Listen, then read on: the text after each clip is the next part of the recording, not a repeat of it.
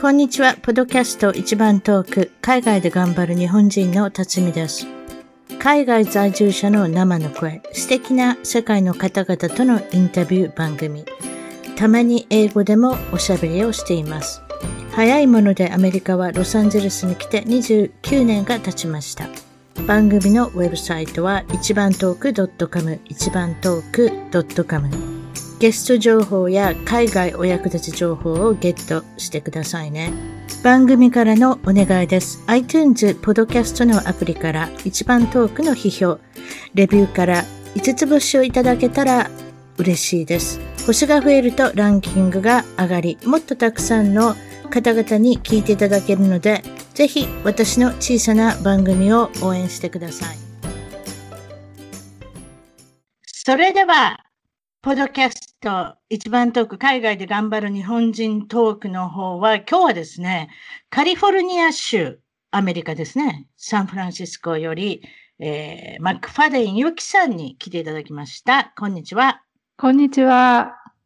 よろしくお願いします。よろしくお願いします。今日は Facebook ライブの方もさせていただいて、動画の方も収録させていただいているということで、えーはいそんな感じで、後でまた一番トーク .com の、えーと、ホームページの方から皆さんあのご覧いただいて、そしてプラス、えー、マックファデンユキさんの、えー、ビデオ名刺っていうのも私作らせていただきましたので、あの、いつも、ありがとうございます。ポッドキャストでいつもおしゃべりしてるだけじゃなしに、私は本業はこちらの方でして、えっ、ー、と、メディアコンサルティングの一環として、皆さんの、あの、ビデオ名刺、いわゆるプロモーションビデオみたいな感じね。なんかちょっとミュージックビデオみたいな感じですね。そういった感じのマイクネス、ゆきさんに感動して泣いた方もおられるっていうことで、後でまたそれは番組の最後にあの動画、あのビデオ名称をお見せすることにしましょう。それではですね、えいつもの通り、えっと、今住んでらっしゃるところはもちろんサンフランシスコ、はい、そしてアメリカにいらっしゃるのが、すでにもう2年半ぐらいですか、はい、あ、はい。2年ぐらいですね。はい。こちらは留学の時も含めると、今、今ご結婚されて、サンフランシスコの近所にあの、はい、いらっしゃるということですけれども、サンフランシスコといえば、ゴールデンゲートブリッジだとか、フィッシャーワンズワーフとか、フィッシャーマンズワーフにはアザラシがあの来ますし、あの、はい、見ました？あのアザラシの大群。よく撮ってるでしょ？まだ見てなないです、ね、まだ見てないですか？そうですか、はい、珍しい方。そうですか。あとは AT&T のあのスタジアムのあの野球場ね、ジャイアンツが、えっ、ー、と、野球ではジャイアンツ。あそこは何回かで優勝しましたけれども、フットボールで言うと 49ers ということで。あそうですね。夫が大好きです、ねえー、どこが好きなんですか、夫は？あ、夫、49ers ですね。49ers のファンですか？はい。そうでしょうね。あの辺の方で 49ers のファンじゃない方はいないと思いますけれど、もちろん、オークランドにも少しレイダースっていうのがありましたけれども、もうあの、ラスベガスに行きましたので、もうちょっと足を伸ばして、バートっていうあの電車に乗っていただいたら、オークランドの反対の方向に行くと、また、オークランドエイズっていうあの、野球のチームがありますけど、私野球気違いですので、そんなことばっかり言ってますけど、えー、あの、あの、フットボールも気違いです。はい。あの、ファンタジーフットボールもやってるので、もう相当なもう男並みの、あの、ファンな、ファンなのかなと思ってますけれども、えそうですか。ということで、今までに住んだ国っていうのは、これアメリカだけなんですけれども、はい、いかがですか？この国民性、文化の違い、お国柄。なんかいろいろ皆さんに言っていただいてるんですけど、どう感じてますか？そうですね。あの、皆さんやっぱりオープンですね。なんか、あの、州民性みたいなのはちょっと違う感じがしますけども、あの、ロサンゼルスとサンフランシスコと、あと、まあ、ニューヨークにいたことがあるんですけれども、東海岸と西海岸って若干違う気はします。違いますね、文化が。はい、違いますね。うんうん なんか、婚活やってても違うなって思いました。目があってもあんまり笑いませんね、東の方は。あの、今もちろんマスクをしなきゃいけないっていうのがあるから、笑ってるか笑ってないかっていうのが不安になるといえば不安になるんですけれども、でも、その比較的カリフォルニアに住んでる方、目があったらニコってされるのが、まあ普段もね、そういう感じで、私は思うんですが、ニューヨークで同じことしたら別に帰ってこないかもしれないです。それはちょっと、あの、うん、ちょっとまあ、あるかもしれませんけれども、そんなことですね。そしておっしゃるのが、キリスト教が根付いている文化をよく感じることがあるとありますけれども、この辺はいかがでしょう？そうですね。あの、やはり、あの、皆さん、あの、えっと、赤ちゃんの時から、あの、神様と契約している国っていう気がします。あの、皆さん、あの、どこかの教会に必ず、あの、登録してて、それで、あの、そこの教会に行ったりとか、あと何かあると、なんか、教会がすごく、あの、意味を持って大切になってくるっていうのは、あの、すごく、あの、聞いたことがあって、婚約ビザとかを申請するときにも、あの、教会のことをすごく聞かれた覚えがありますね。それぐらいやっぱり、あの、キリスト教って結構、あの、アメリカにとって大切なんだなとそれ知らなかった。婚約ビザを取るときに、キリスト教のことを聞かれるわけ？です。覚えてます？どんなんかちょっと言うてください。えー、そうですね。あの、夫がどこの教会に属しているのかっていうのと、あとどこであの、それで私もそこの教会に所属することになるので、あの、うん、そこの教会のこととか、あと、そうですね、そこの教会の場所とか、あの、全部申告しないといけいけなかった記憶があります。そう、それは知らなかった。そうですか。あ、そう。あの、人と結婚するのにもそういうものが関わってくるっていう、なかなか、まあ、いわゆる、あの、まあ、まあ、まあ、ユニークであるといえばユニークですけれども、そういうことですか。えー、っと、あとは、例えば、驚いたのは、えー、っと、例えば新聞の折り込み広告の、ね、よくあの、はい、広告がたくさん入ってくるじゃないですか。日本もちょっとわからないですけど、アメリカなんか日曜日になったら、かなりの量で広告が入ってくるんですけれども、はい。はい、その中で驚いたことは何だったんでしょう、えっ、と、そうですね。この間、図書館に行ってた時に思ったんですけれども、あの、ビッグカメラみたいな量販店の広告みたいなのに、はい、あの、家電が、はい、あの、並んでるのと同じような感じで、はい、あの銃銃が売ってたのが、け銃銃が、あの、広告に入ってたのが結構びっくりしました。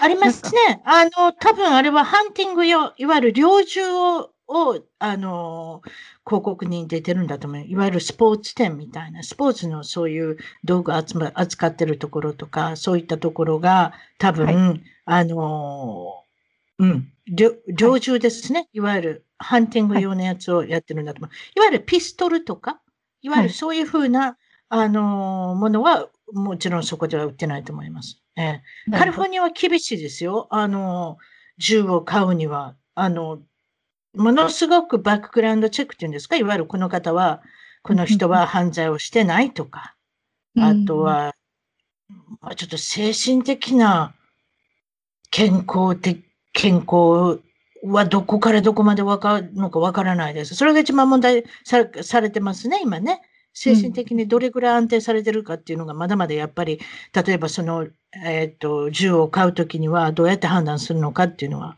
今非常に問題になってますけれども、バックグラウンドチェック、いわゆる犯罪があるかないかっていうのは、他の州と比べては随分時間がかかる。よ約1ヶ月ぐらいかかるそうです。なんかそんな持っててください。例えば、あの、多分フロリダとかアリゾナなんか行ったら、かなり早く手に入るんだと思いますよ。え私はそういうふうに。もうこの国は、州ごとに、いわゆる決まりが違いますので、カリフォルニアはどちらかといったら、えっ、ー、と、銃に関しての規制は厳しい国です。あ、国じゃ、国のようなもんですよ。州、州ですけどね。はい、そうですか。失敗談。ゆきさんは失敗しそうなのかな、はい、ちょっと聞いてみましょう。どんな心配したことがあるんでしょうか？えっ、ー、と、そうですね。えっ、ー、と、この間、銀行口座を開くときに、あの、マイナンバーみたいな、あの、まあ、ソーシャルセキュリティナンバーっていうのが、社社会保障番号みたいなのがアメリカであるんですけども、うん、それ、それとパスポートのサインが英語と漢字で違ってたので、あの、追求されてしまって、それで、あの、なんか、銀行の口座が開けなかったことがありました。銀行の口座が開けなかった？はい。一致しなかったってことですか？番号が。そうそうです、ね、サインが、サインが？え？もう一回言ってください。すいません。ちょっと、スイッチ、スイッチ入れるの忘れたので、スイッチをね、あの、今入れたんです。すいません。あの、インターネットのケーブルを、あの、入れるの忘れた。もう一回言ってください。すみません。え、何でした？すいません。えっ、ー、と、銀行口座を開くときに、なんか、ソーシャルセキュリティナンバーとパスポートのサインが、あの、違って、違ってるから、あの、ダメだって言われて、それで、あの、なんか、銀行口座が開けなくて、結構大、あの、あたふたしたことがありました。で、えっ、ー、と、そうですね。全部統一した方がいいみたいですね。あの、パスポートだったら、あの、パスポート漢字だったら、ソーシャルセキュリティナンバーも漢字とか、どっちかが英語で、どっちかが漢字とかだと、あの、なんか、通らないみたいです。はい、絶対通らないと思います。うんこれはいいわゆるあの初歩初心者のミステイクというのかな。うん、すごい。すべての関して、例えば免許証であっても、ソーシャルセキュリティ、今おっしゃった。はい。はい。えー、あと、それとパスポートとか、今、もう一つぐらい出てくるのかもしれませんけど、まあ、どこでも同じのを使ってください。どこでも。はい、もう漢字で行くんだったら漢字で行く。えー、そうそうしないと、それをを合わさないと ID にならない時があるからだと思います。いわゆるだから身分の証明ができないってことですよ。こちらでこう書いてるのにこちらって特にこの見てわからない人ですもんね。漢字の意味もわからないし、漢字も読めないし、アルファベットは読めるけど、結局あの人たちのやってることは、どっちも同じものが統一されてたら、はい、大丈夫ですよって言えるんですけど、そういうことじゃないですかね。皆さんもよかったら、ね。はい、あの、どこの国に住むにしても、パスポート、あとはそういう身分証明書などは全て統一された方が、統一された方がいいですね。ゆきさんのようにならない失敗から学んでますが、もちろん、あとは受けそうなお話、何かありましたら、よかったらお願いします。そうですね。えっ、ー、と、ニューヨークに留学してた時に、あの、治安が悪いところで迷子になった時に、あの、リムジンの運転手の人に助けてもらって、あの、初めてリムジンに乗りました。ただ、あの、助手席でしたけれども、はい、それで、あの、雨の中拾ってもらったにもかかわらず、すごい警戒しまくってしまって、お礼も言えなかった感じですね。その説はありがとうございました。聞いてるかなとか。聞いてないです。今で別に構わないですよ、えー。ありがとうございましたということで、そういうことですか？はい、何か他にないですか？受けそうなお話。そうですね。あと、グランドキャニオンに行った時に、あの、帰りの飛行機に乗り遅れたんですけれども、あの、えっ、ー、と、そこで、えっ、ー、と、そうですね。それで、あの、で、乗り遅れて、で、あの、グランドキャニオンのパイロットのあの、方、方に、あの、拾ってもらって、それで、あの、つ、次の日の、あの、飛行機まで、あの、止めていただいたことがあったんですけれども、その時も、なんか、警戒しまくってしまって、あの、なんかちゃんと客室とかに止めさせていただいたんですけれども、うん、あの、なんか、まあ、その方男性一人で住んでたんですけども、あの、ちょっとあの客室鍵がかからなかったんで、あの、うん、タンス、タンスをなんか引っ張ってきて、そのドアのところになんか開かないようになんか、あの、あの引きずってきたりとかしてました。確かに怖いですよね。あ、そう、タンスを引きずって、向こうから入れないようにして。はい、そうですね。すごいいい方だったそれは何？飛行機に乗り遅れたってグランドキャニオンからラスベガスに帰るかなんかですか？そういうこと？そうですね。グランドキャニオンからラスベガスに帰るときですね。はい。あ、そう。それじゃそ、それ一つ見逃しても次はなかったってことですか？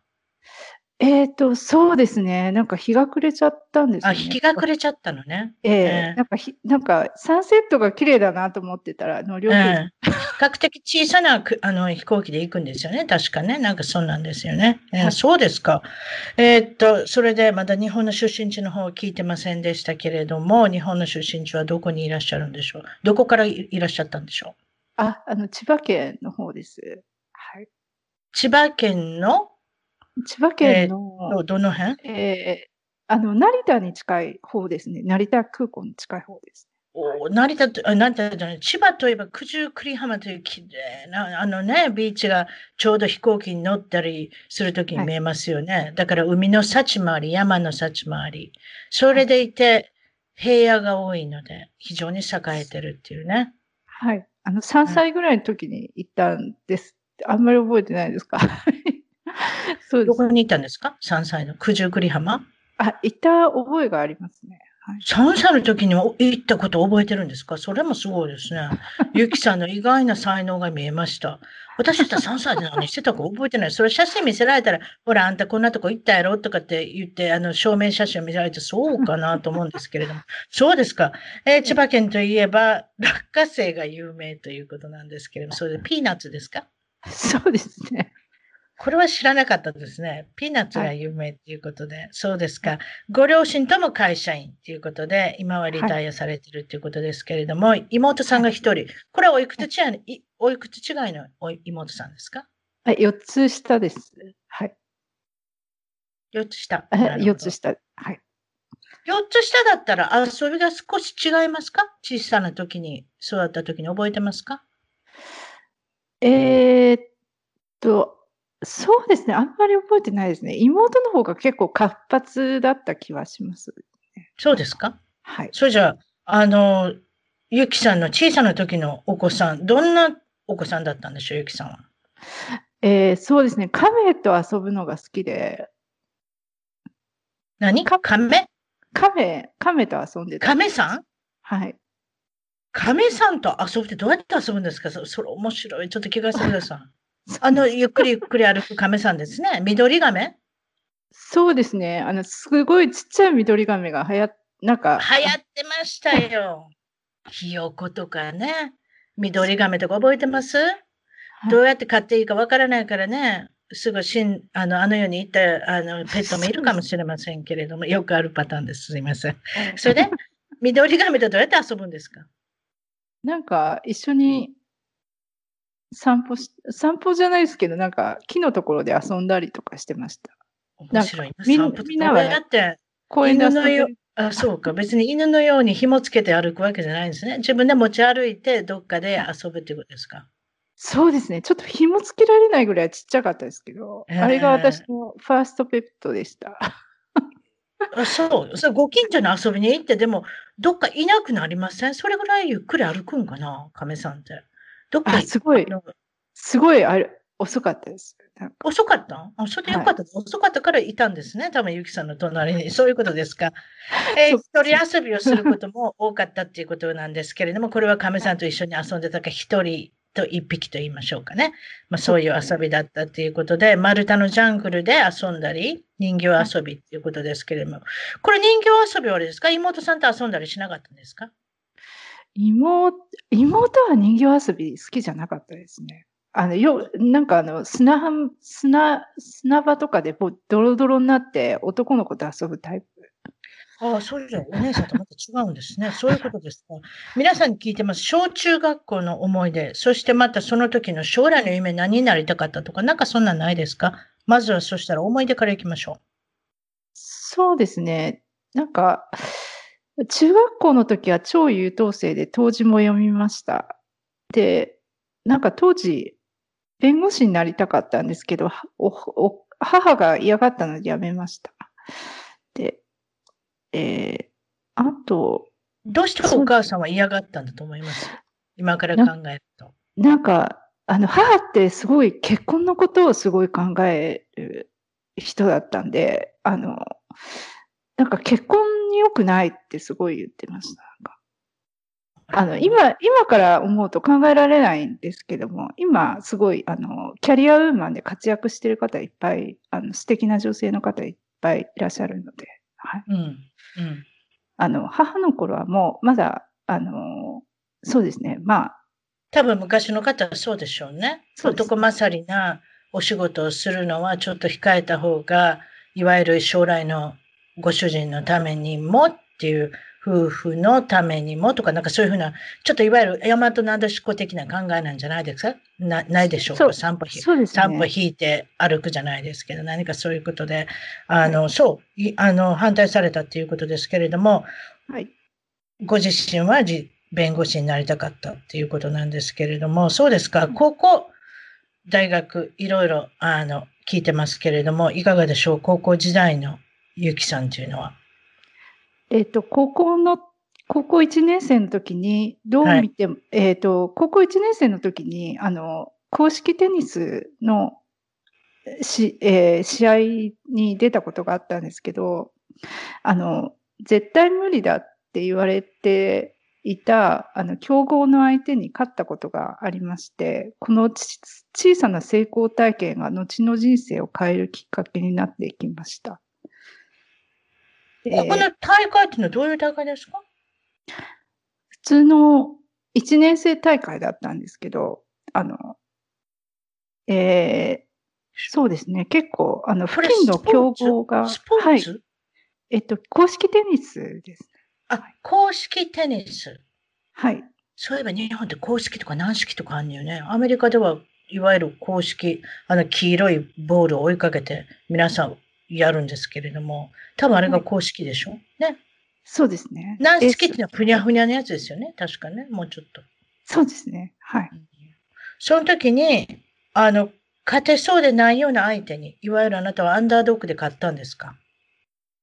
え、アンダードックって何ですか？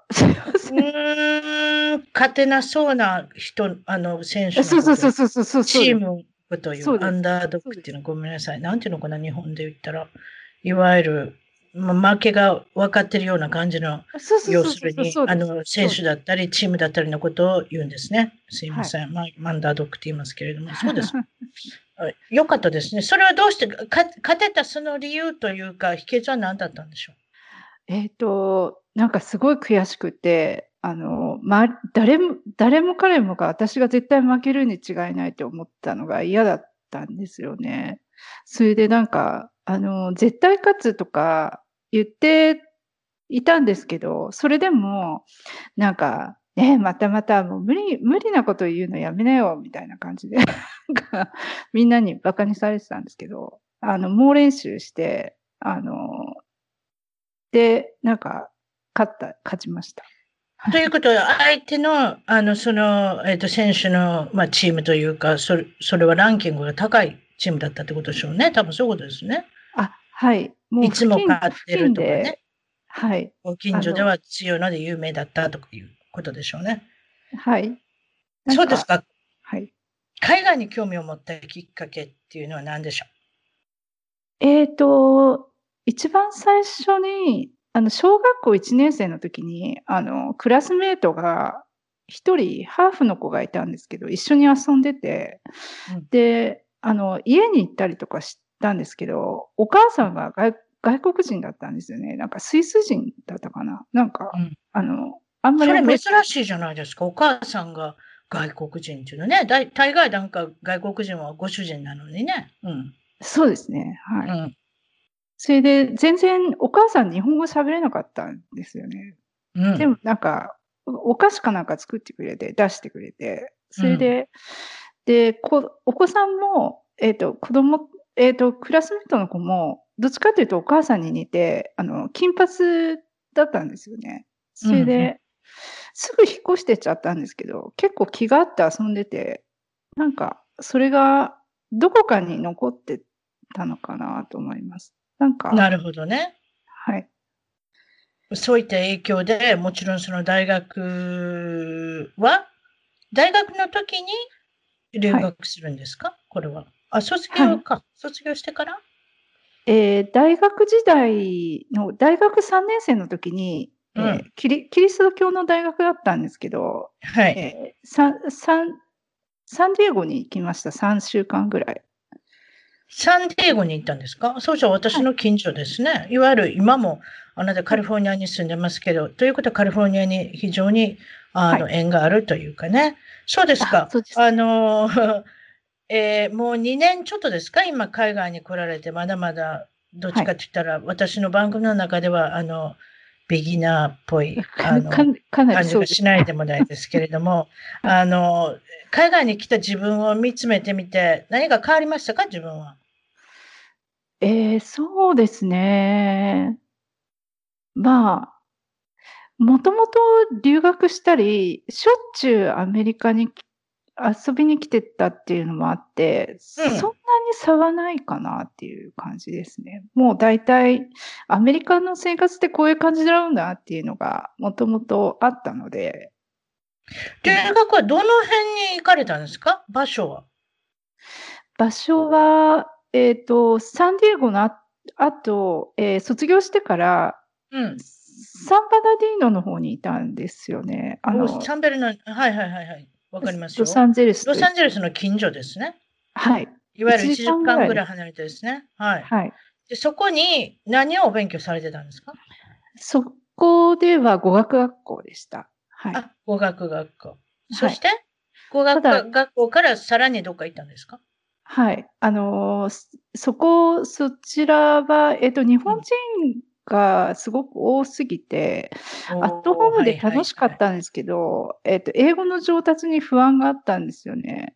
それで、私もともとそのクラスメートが、あの、私もともとその大学がキリスト教系の時に、えっ、と、私のことを田舎者扱いして小馬鹿にしていたクラスメートのエスコが、あの、カリフォルニアのサンタバーバラとスイスのボーディングスクールに行ってたことに影響を受けて、うん、で、何くそと思って海外留学したんですけども、うん、で、あの、で、それで、あの、で、それとも、それでもエスコと、あの、アメリカに行った後も連絡取ってたんですけども、で、サンパナディーノで、あの、冬休みを過ごした時にエスコから連絡が来て、今何してんのかって聞いて、で、うん、サンパナディーノにいるんだよって言って、それで、あの、そのまま1年サンパナディーノにいるの？って言われて、うん、どうしようかなと思っててって言ったら、なんでそんなうだつが上がらないところにずっといるの？とか言われて、それで、うん、あの、ニューヨークに行きました。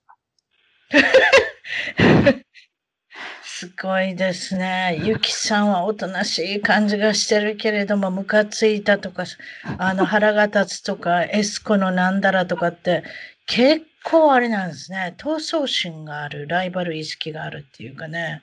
それで、いわゆるサンベルナンディーノっていうのはちょっとロサンゼルスの片田舎っていうイメージがないでもないですけれども、その方がおっしゃるスイスの、例えばボーディングスクールだったり、サンタバーバラの近所の多分、オーハイっていうとこだと思いますけれども、あそこにはすごくたくさんボーディングスクールあるんですけれども、何くそと思って、ニューヨークにいきなり行くっていうのもまたこれもすごいんですけれども、そうですか？ほんでニューヨークに行って、これは留学ですか？あ、はい。ニューヨークに行って、そこでは、あの、ファッションの専門学校に行きました。あの、ファッションは、えっ、ー、と、洋服の方ですか？お洋服の、もちろん着物ってことはないですけど、お洋服の？はい。デザインとかそういうことですですね。はい。あの、うん、FIT っていう、なんかカルバン・クラインが卒業した学校があったんですけど、うん、有名です、有名です。はい。はい、なんて、なんて言うんですか？本当に長い名前で言うと、ファッションなんとかインスティテュート、ファッションインスティテュートテクノロジーっていうところああ、そういうことか、そういうことか。FIT、はい、有名なとこですよね。そんなところに行ったんですか？エスコがいなければね、サンベルナンディーノにいたんですけどっていう感じですけれども。えー、わかりました。そうですか。エスコさんのこの存在が面白いですね。どうなっていくんでしょう。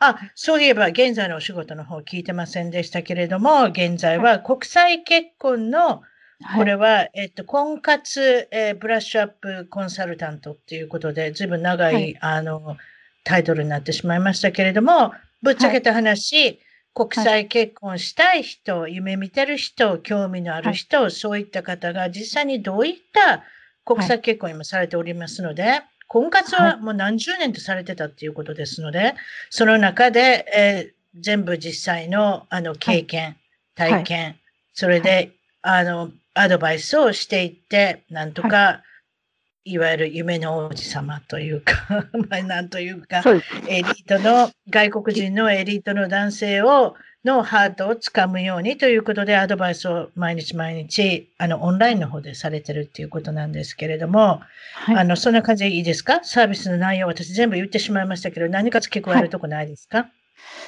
そうですね。私がまあ婚活してたのは、まあ10年ぐらいですね。まあ、あの、日本人比べる、を入れるともう少しになりますが、で、ぶっちゃけたお話をしましょう。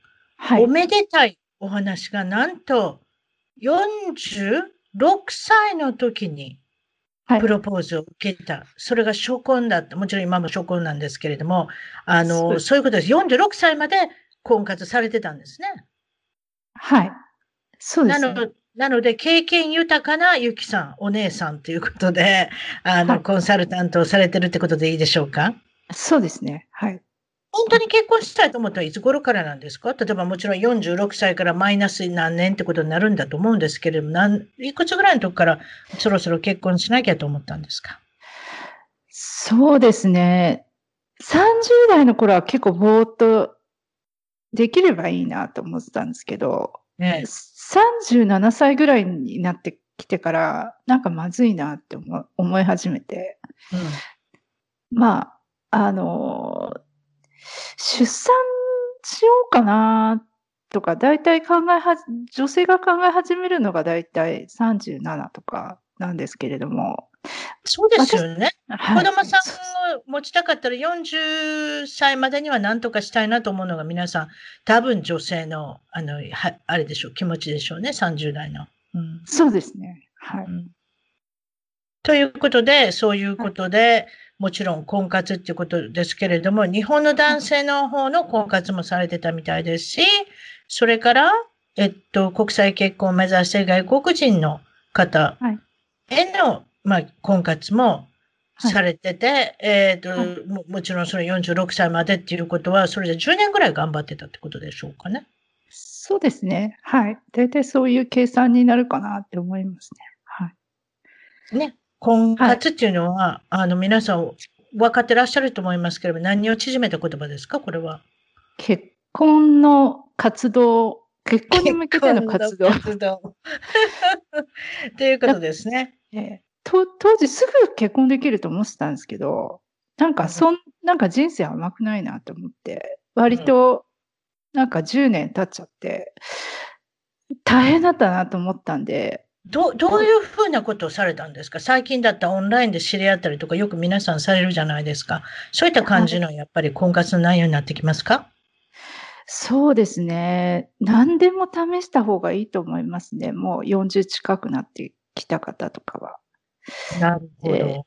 ええ私全部やってたんですけど、うん。あの、すごい長くかかっちゃいました、結局。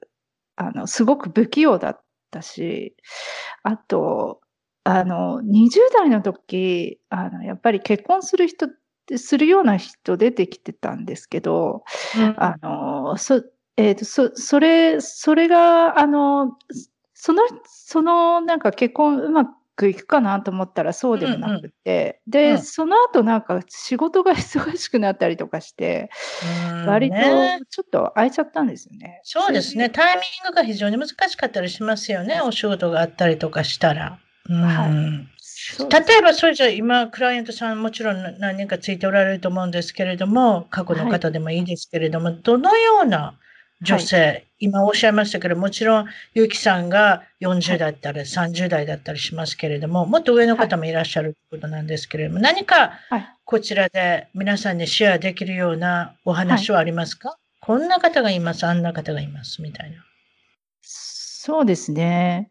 あの、よく皆さんにお伝えするのは、あの、はい、結婚相手って、あの、ジェットコースターみたいな相手だとうまくいきませんよって言ってます。あの、例えば、あの、情熱的に、その映画みたいな感じで、あの、なんか突然、なんか素敵な人が現れて、なんか、突然、なんか交際とかもし込まれて、うん、で、なんか素敵な海辺でプロポーズとかされてとか、あんまりそういうことを期待しな方がいいですよとか言ってます。あの、結婚相手って、ちょっと、なんていうの、メリーゴーランドみたいな感じの人ですね。はい。なるほど。今ちょっとあの、こちらのマークファデンユキ .com っていうことで、後でもちろん、一番トーク .com、一番トーク .com のゲスト情報、そして課外お役立ち情報にもリンクを載せておりますけれども、こんな感じで、はいはい、すごいですよ。皆さん、題名が、エリート欧米人との国際婚活ブラッシュアップコンサルタントっていうことで、あの、ありますけれども、もちろんこれホームもありますし、これ無料メールレッスンっていうのはこれどういうことでしょう？えー、そちら、な7日間読むと、あの、私のサービス内容とかが大体わかるようになっています。実際、この7日間のメールレッスンを読んだだけで、あの、付き合う相手が出てきた方もいらっしゃるっていう内容になっています。はい、なるほどね。あと、こちらにコースの方も、えっ、ー、と、数ヶ月コース、3ヶ月コース、6ヶ月コース、1年コースっていうのもあるというふうに聞いてますけれども、はい、そんな感じでしょうか？はい、そうです、ね。そういうことですね。いわゆる幸せな結婚をするまでにっていうことで、もちろんその女性ですから、あの、こういうことしましょう、ああいうことをしましょうっていうのもありますけれども、こういうふうな注意点とかっていうのもあると思うんですけれども、はい、男性の中でもいろいろね、はい、あの、いらっしゃると思いますから、こういうことしちゃいけない、ああいうことしちゃいけない、こういう人は気をつけましょうと。なんかそんなのはありますか？やはり。そうですね。ただ、えー、婚活って結構あのプレッシャーを感じてきてく、えー、来てくださる方が多いんですけれども、はいはい、婚活ってあの勉強とかあの就職活動とかとちょっと違うのであのもお相手があることっていうのもあってあの楽しむことが大切ですね。あのなるほど。自分を自分で盛り上げたりしとかしたり、あと、もっと、その、日本で結構、あの、抑圧されている女性性をもっと、あの、解放させて、それで、あの、婚活では、あの、メリハリをうまくつけて、それで、あの、結婚相手に、を探していくっていうのが、あの、大切になってくるんじゃないかなと思います。50代の方もあれですか？あの、はいアドバイスされたっていうことですけれども、この方はど,、どんな感じの方だったんでしょう？えっ、と、普通の方ですね。はい。ただ、あのー、普通の方。普通、えっと、普通の方。あ、そうですね。この方は、えー、随分ご苦労されてる方じゃなかったでしたっけ？なんか。そうですね。えっ、と、バレエの先生やられてる方でしたね。で、うん、あの、すごく一生懸命の方でした。あの、もう、あの、絶対結婚したいっていうことで、あの、まあ、あの、全部、あの、教えてもらったことは、あの、身につけようっていう、あの、私より年上の方なんですけども、すごく、謙虚にすごく努力して頑張っていらっしゃってて、あの、すごいなって、私の方が、まあ、一応講師なんですけども、なんかすごい、すごいなって思いました。はい、こちらはアメブロの方今紹介してますけれども、そういったことでアメブロの方のリンクなんかもすべて一番トーク .com のゲスト情報と海外役立ち情報の方にリンクをつけさせていただきたいと思います。そうですか。まあ、いろいろその国際婚活をされている女性に対して何かアドバイスがあれば、ここのちょっとお,、お願いしたんですが、いかがでしょう？はい。そうですね。えっ、ー、と、まあ、えー、妻の、妻の資質を持ち合わせるてる方は結構、あの、結婚相手にって選ばれる方がすごく早い気がします。えー、恋人型よりは妻型ですね。私の夫も私を初めて見た時に思ったのが、あの、ガールフレンドでも、あの、な、ガールフレンドとかじゃなくて、この人やっぱり妻タイプって思ったから、あの、すぐ、まあ、結婚っていう話になったので、あの、日頃から妻資質を身につけておくと、割と結婚早く来るんじゃないかなと思います。まあ、英語で言うと、マイフ、ワイフマテリアルって言ったりするんだと思いますけども。はい。なるほど。あの、ゆきさんのユニークなところは、あの、なんと初めてのデートの時に、あの、はい、今回、今回のご主人ってもうはじ初めてのご主人なんですけれども、初婚ななので、はい、初めてのデートの時に、プロポーズをされたっていうことを聞いてるんですけど、それでいいです。そういうことですか？あ、はい。えー、ランランチした時に、あの、ランチした後にはもう、結婚、結婚の話が出まして、それで、まあ私もいいよって言いました。はい。戸惑いはなかったですか？って言いますのは、私は、私はまたこれあなたと全然逆なんですけれども、私は1990年にうちの今の、はい、今の夫ってこの方しか知りませんけど、アメリカ人のあの男性と知り合いまして、7年間お付き合いをした、はい。はえー、と、後に婚約っていうことになるんですけれども、プロポーズを受けたということなんですけれども、はい、私はもう、いわゆる石橋を叩いて叩いて叩きまくったタイプなんですけれども、あの、ゆきさんはいかがでしょう？それは全然迷いなかったですか ?1 回目ですよ。すね、ランチで食べてるだけですよ。はい、そうですね。ええ。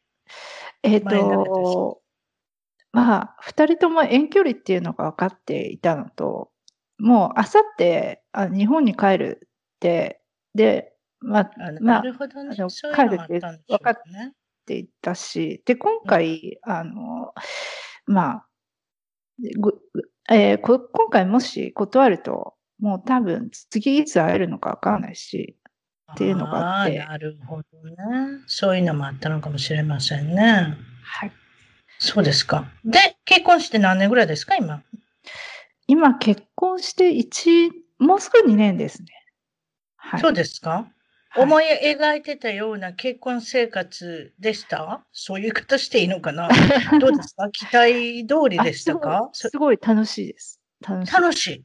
びっくりしました。あの結構あの結婚、国際結婚もっと大変なのかなと思ってたんですけど、すごい楽しいです。